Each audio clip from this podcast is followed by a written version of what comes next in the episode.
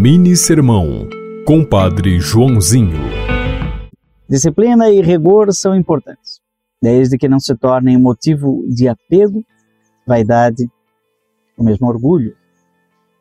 O jejum é uma prática salutar, saudável, santa, salvífica, mas se quisermos fazer um jejum, justamente na hora de partilhar o bolo de aniversário da pessoa amada, sem provar sequer um pedacinho, é possível que o jejum tenha se transformado num apego, em uma vaidade.